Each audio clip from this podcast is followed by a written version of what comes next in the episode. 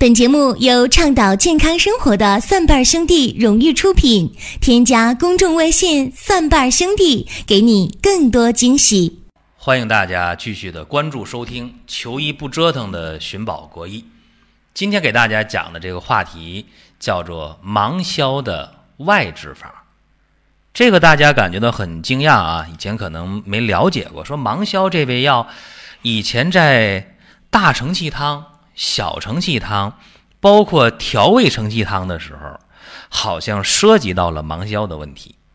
确实啊，这临床当中用芒硝呢，内服的时候啊，想到这三个方子。但是芒硝呢，它外用的其实更为广泛。尤其今天的人，大家用芒硝的时候，往往有顾虑啊，说你看这三个承气汤里边，调味承气汤那就够安全的了。但是其实很多时候也不常用啊。那芒硝一般来讲，今天外用的时候，相对机会倒多一点儿。那我们就有必要了解一下芒硝如何外用。其实我讲到这儿，有的人都着急了，说：“那我知道芒硝这个东西，无非就是一个含水的硫酸钠嘛，对吧？”这大家说：“那我知道啊，那这个东西药店有卖的，对吧？往往叫什么？”玄明粉啊，元明粉就是这个风化之后结晶水丢了，也叫风化硝。那这个芒硝呢，其实它还有一个名儿叫亚马硝。有人说芒硝，我知道它可以回乳，对吧？它可以治这个乳腺炎。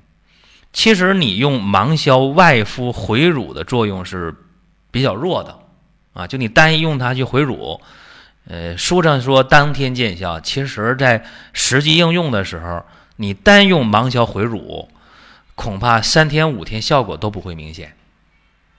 甚至有人说：“那我知道，那炒麦芽啊，这也回乳啊。”我告诉大家，就你今天用炒麦芽，你别说用五十克，哪怕用一百克，你再加上芒硝外敷的话，你想回乳，这个都特别难。因为现代人他的这个营养情况啊，基本来讲是非常好的。所以你用这样的方法，效果很有限，这大家必须得知道。那大家就很惊讶啊，说那我怎么办啊？说这个芒硝回乳的话，呃，到底用什么方？这我和大家说一下啊，大家可以用一个叫缅怀散的这么一个方子，这个我也不细讲了，大家可以呃到网上搜一下啊，叫缅怀散啊，用这个去回乳的效果相对就要好一些，这是。讲到说芒硝回乳效果行不行？我给大家已经说了。当然，可能还有人说啊，那急性的这个乳腺炎用芒硝行不行？急性乳腺炎外敷的话啊，我们用芒硝还不够，你得配上大黄。这我说一下，那就是芒硝六十克，生大黄三十克，你把它们研成粉啊。大黄打成粉，芒硝呢打成粉，尤其现在买那玄明粉现成的，把它们混合之后啊，这样的话呢，你可以外敷啊，这个效果还是不错的。对这个急性乳腺炎，有人说乳腺炎到底儿，我是打吊瓶好，还是用你说这个方法好？最好是配合着来，哎，这大家要知道。还有一个就是现在我们解决这个急性的。一些这个湿疹，哎，急性湿疹呢，我和大家说一下啊，在湿疹的急性期啊，你比方说，呃，那个渗出水那种啊，我们叫有渗出倾向啊，多形性的皮疹，这个时候大家说很遭罪啊。我告诉大家，这个湿疹在急性期，说实在的，治起来还。非常快，就那个渗出水那种啊，用芒硝，一般呢是用芒硝两百克，加上一斤的水，啊，你把芒硝给它煮化了，然后这个时候用干净的纱布或者毛巾，你把这个芒硝的水呀泡好了，啊，把毛巾或者纱布泡好，然后拧干，呃，拧到不滴水就行。你就敷在这个糖水啊有渗出的这个急性湿疹的表面，一般每天敷上两到三次的话，每一次呢敷上大概半个小时，一般呢敷两三天，这个急性湿疹这个有渗出呢就能够控制住了，就不遭罪啊。这个方法也非常的不错，这针对急性湿疹来讲。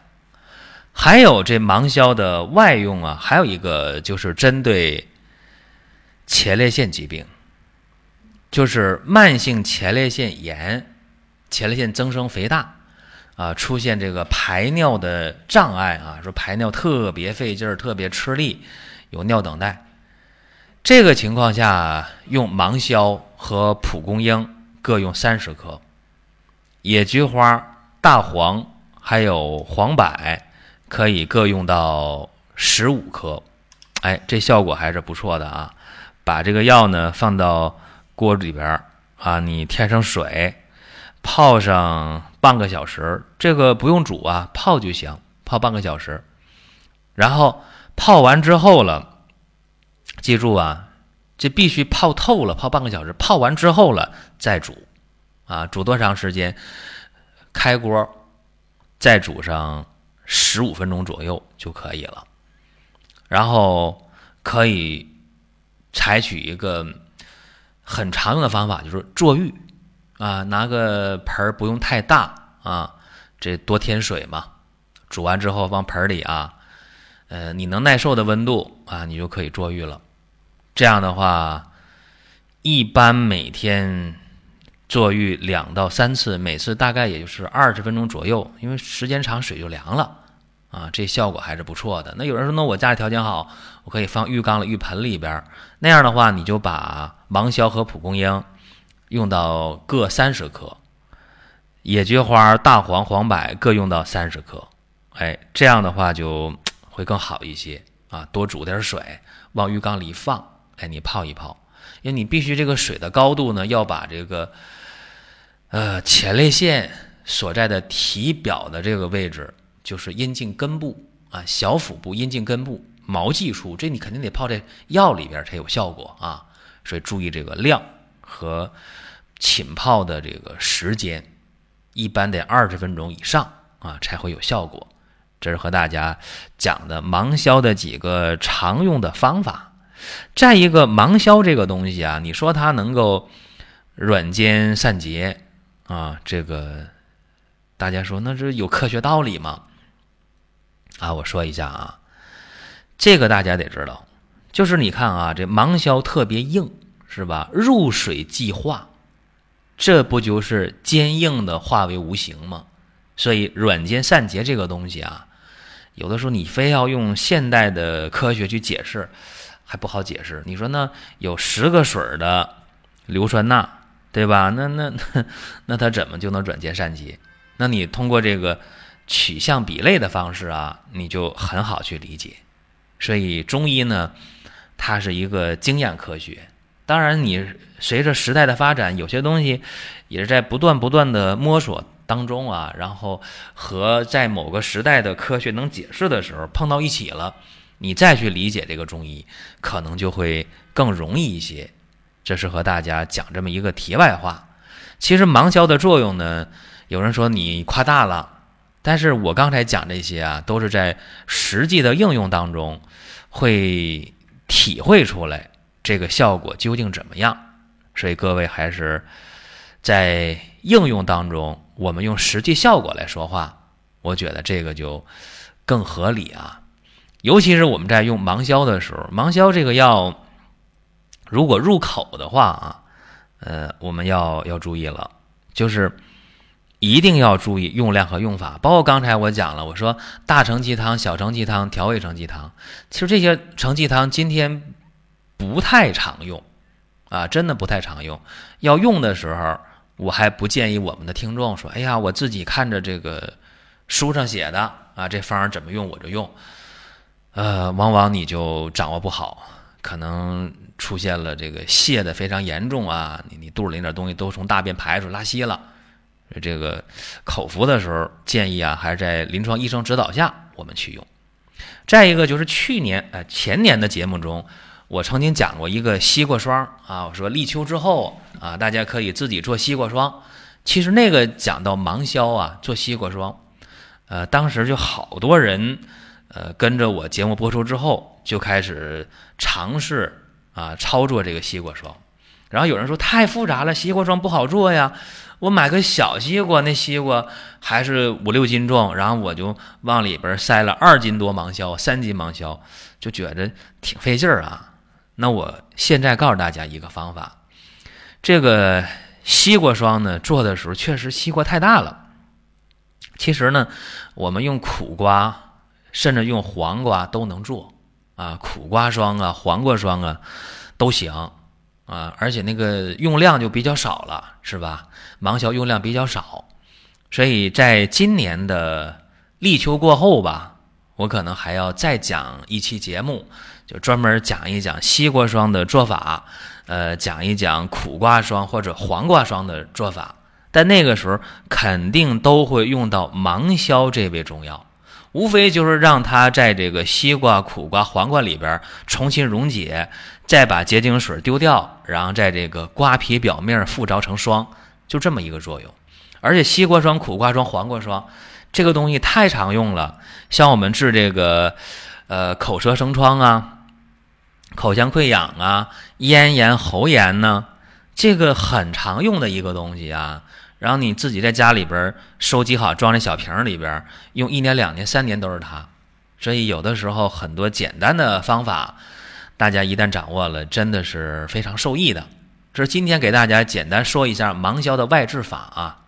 但是芒硝外治法还有一个不得不说，就是呃有的时候看到那个小孩儿啊出现那个包皮龟头炎，小男孩儿，然后这个包皮啊、龟头啊这就肿起来了。啊，这肿得很厉害，然后有人就在网上搜一下，哎，说用这个芒硝啊，哎，在水里化开之后了，然后拿毛巾外敷，就能消这个呃包皮的这个水肿，或者解决这个包茎这个看钝的情况啊。这个啊，我我说一下，效果不是特别好啊，真的，就你单用芒硝的话。